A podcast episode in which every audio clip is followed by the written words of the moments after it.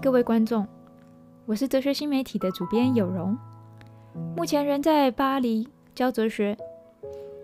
哲学新媒体是一个做哲学普及与推广的团体，一直秉持着从生活聊哲学的理念。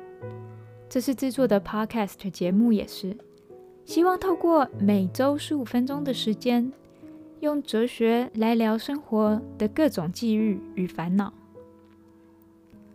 大家想到哲学的时候，都想到了什么呢？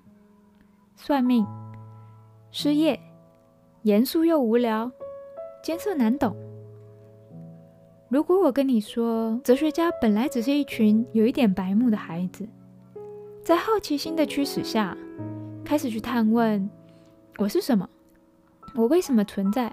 我为什么对特定的人才感到心里的悸动？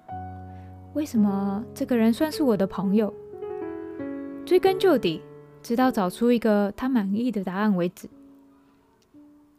如果我跟你说，哲学不仅可以很有趣，更可以在生活中的每一个角落找到他们的踪影，连我们一点一滴的小心思与累积了几个世纪的烦恼，都有哲学可以和我们一起面对。哲学新媒体的这个 podcast 节目叫做《你的烦恼很哲学》，希望借着哲学与哲学家的一些作品，来跟大家聊聊日常人生的烦恼。每次十五分钟的时间，我用自己的人生烦恼和大家一起用哲学来剖析他们。也许跟许多听众一样，我是个极其忙碌、年过三十的社会人，旅居法国将近十年了。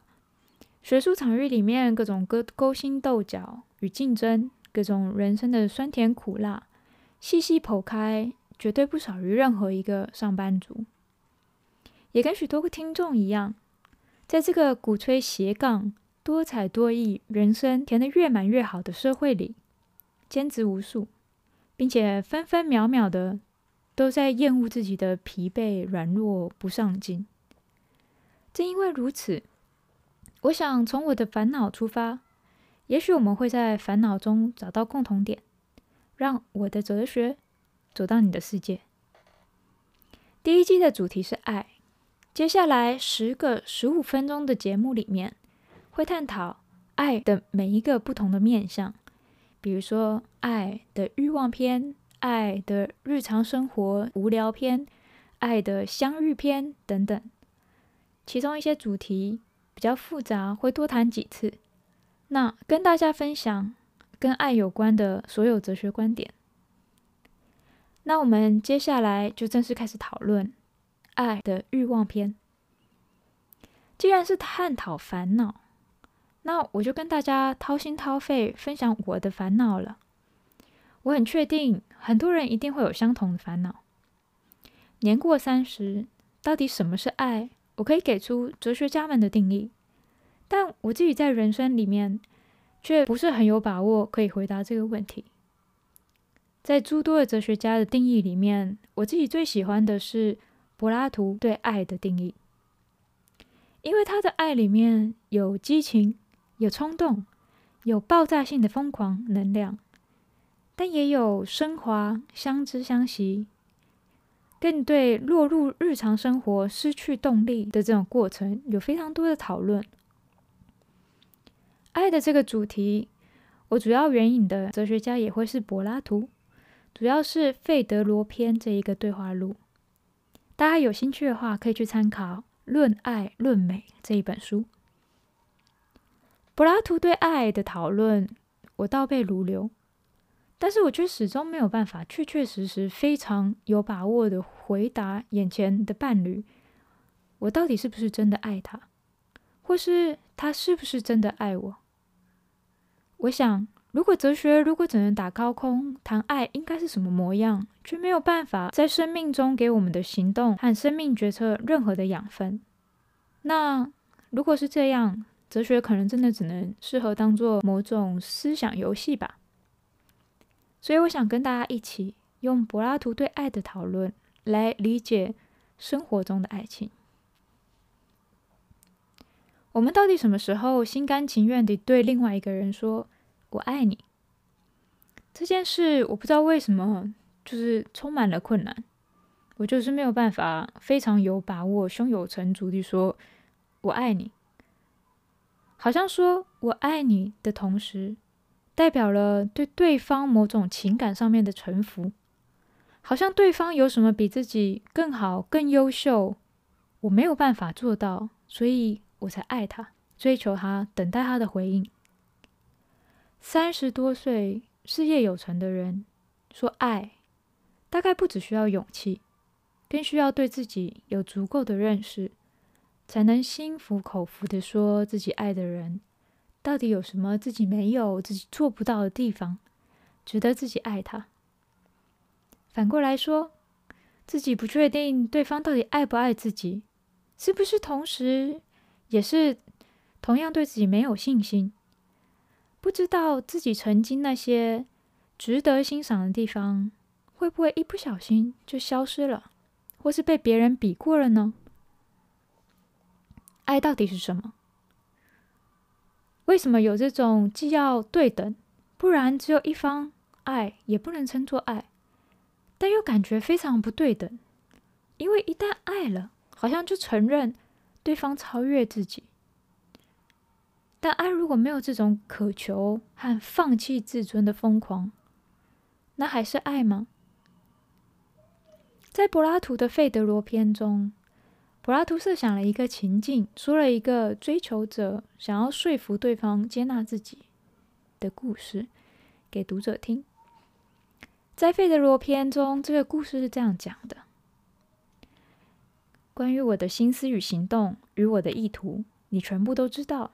我的想法正如我所言一般，列举出这个问题的利弊，对你我都有利。你不会拒绝我。正因为我并不爱你，对于那些有爱恋之情的人，一旦欲望止息，他们便后悔没有在本来能做而且对自己有利的事情。相对来说，那些无爱无欲的人，就不存在这种相恋前后时间上的差别。由于没有爱恋之情的人，他的行为并非需求所迫，而是出自。自发的选择，为了自己的利益，尽其所能做对自己好的选择。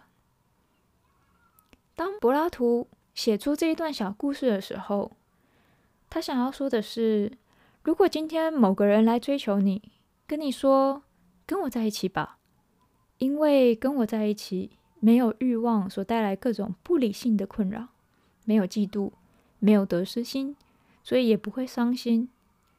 跟我在一起比较划算。这样的言语，你们会心动吗？我在法国大学上课的时候，有一次讲到这里，真的有学生非常的认真，觉得这样比较好，觉得爱只是带来诸多的困扰与痛苦而已。如果有人心动了，那他就必须承受接下来的痛苦与烦恼。如果有人相信了这样子的言论，那柏拉图立刻在下一秒就戳破了这个假象。刚刚这个追求的人，要么他只是假装不渴望，要么就是别有所求。所有东西都一样，免费的最贵，什么都不用付出，就将失去更多。爱少了欲望与渴求，是没有了各种烦恼扰人的情绪，没有错，但好像。也失去了所有意义。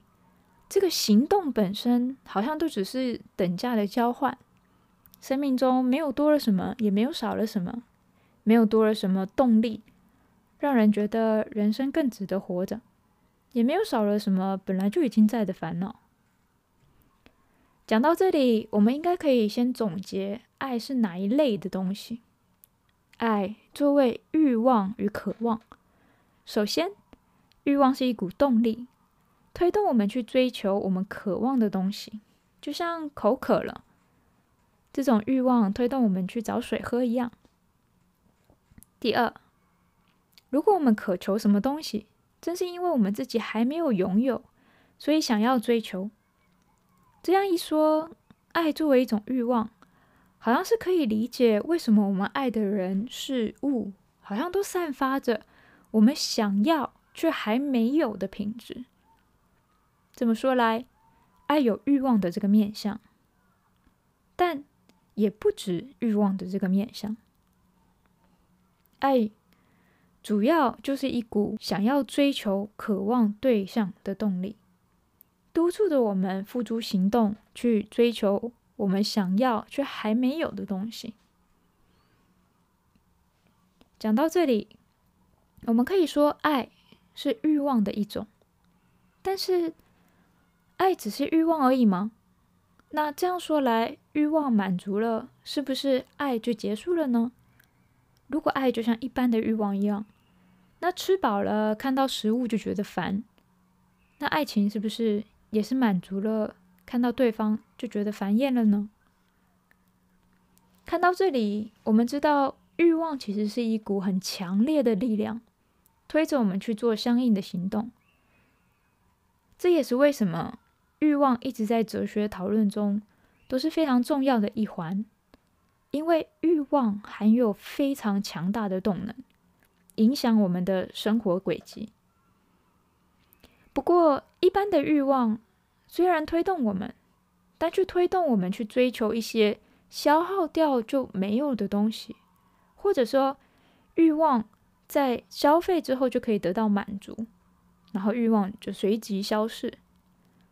那如果今天我们有一种欲望，对象本身不会消耗殆尽，甚至不会任何的消耗，欲望对他的渴求也不会有真正满足的时候，那这样的追求。是不是就能够持续不断，永远让追求者和被追求者永远绑在追求的关系里面呢？在柏拉图的《费德罗篇》里面，爱首先被定义为对美的痴迷，而痴迷本身就是一种激进疯狂的欲望，所以这样子的人被称为美的恋人。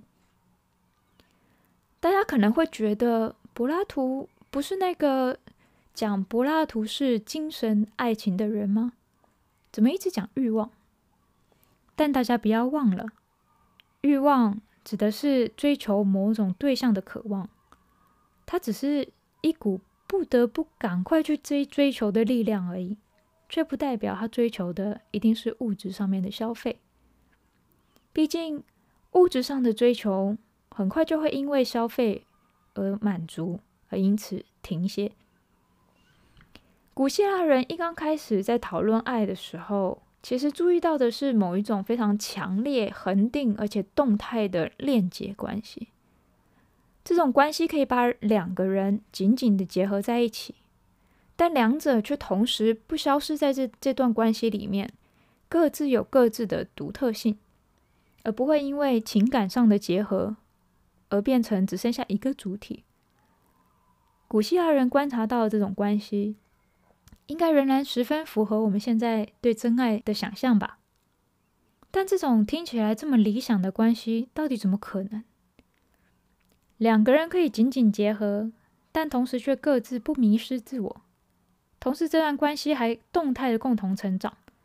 这种只会出现在骗小孩的爱情小说里面，这种情节。大概只有天真的哲学家会相信吧。也许这样子的关系不是不可能，而是非常非常的难以实现，所以哲学家才这么着迷爱到底是什么。刚刚说爱是一种欲望，所以让我们渴望且追求吸引我们的东西，但爱同时又不能像其他的欲望，消费追求的对象，在消费得到满足之后。欲望就消失，那要怎么样才能追求渴望的对象，同时又不消费它，而且对他的渴望与欣赏也永远不会因为满足而消失呢？换句话说，如果今天因为爱所追求的美，这个美的本身不被当作是任何会被消耗、磨损、年老色衰的东西，那它对我们的吸引力，是否就能够更强大、更持久，而且永不停歇呢？所以柏拉图在《费德罗篇》里面说，他是这样讲的：在这种疯狂状态里面，灵魂的双眼注视着美，且想着最真实的美。灵魂因此长出了翅膀，而且一旦有了翅膀，就会有一股欲望，要我们翱翔不停歇，就如同鸟儿一般，眼光向高远的地方看，因此轻忽了所有地上的事物。爱所引发的追求与渴望，让我们超越本来日常生活中一成不变的自己，让我们突然好像能够飞翔一样。只专注于那个最吸引我们的对象，而忘了其他东西。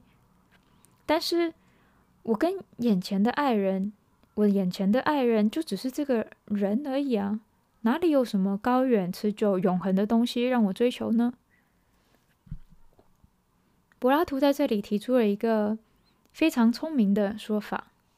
他说：“如果我们今天被一个人吸引，是因为我们在他的身上看到了自己渴望的特质，但这个人本身呢，他就像一面镜子一样，用非常独特、属于他自己的方式，反射出我们想要拥有的这种特质。这样说来，我们想追求的其实是那个超越你我的特质，而不是占有对方，因为占有对方也没有办法让我们拥有这个。想要追求的特质，因为对方只是提醒我们、激发我们对这种特质渴望的一种媒介。相同的，对方也是在我们的身上看到了他想要追求的特质，我们也像是一面镜子一样，用独特的方式映照且激发对方对这种特质的追求。我记得我和我的伴侣认识的时候。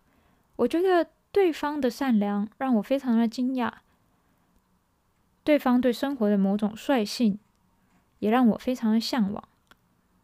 吸引我的是透过这个人用他非常独特的方式所展现出来那个我想要却没有的善良与生活的率性，而不是这个会在时间中磨损消逝的人。但这种相互欣赏、相互启发的能量，好像大部分的时候都会随着日常生活的忙碌、漫长、无聊与烦恼而逐渐消失。而欣赏的人，就像所有人一样，都不是只有我们欣赏的那个面相而已。他们同时也有很多其他的面相、其他的特质、其他的习惯，尤其是坏习惯与怪癖。而时间也可能让两个人各自发展。来发展出不同的人生追求。今天关于爱的欲望篇，我们就聊到这里。总结一下，爱是一种欲望，但这种欲望之所以很独特，因为它不在于消费对方，也不会消耗对方，更不会因为消费对方而满足，所以不再渴求。下一次呢，我们就会继续谈爱的平庸日常。为什么日常生活中会让本来的激情不在？要怎么样才能与爱人重新相遇？我们下次聊。在下次见面之前，请大家善待自己的烦恼。拜拜。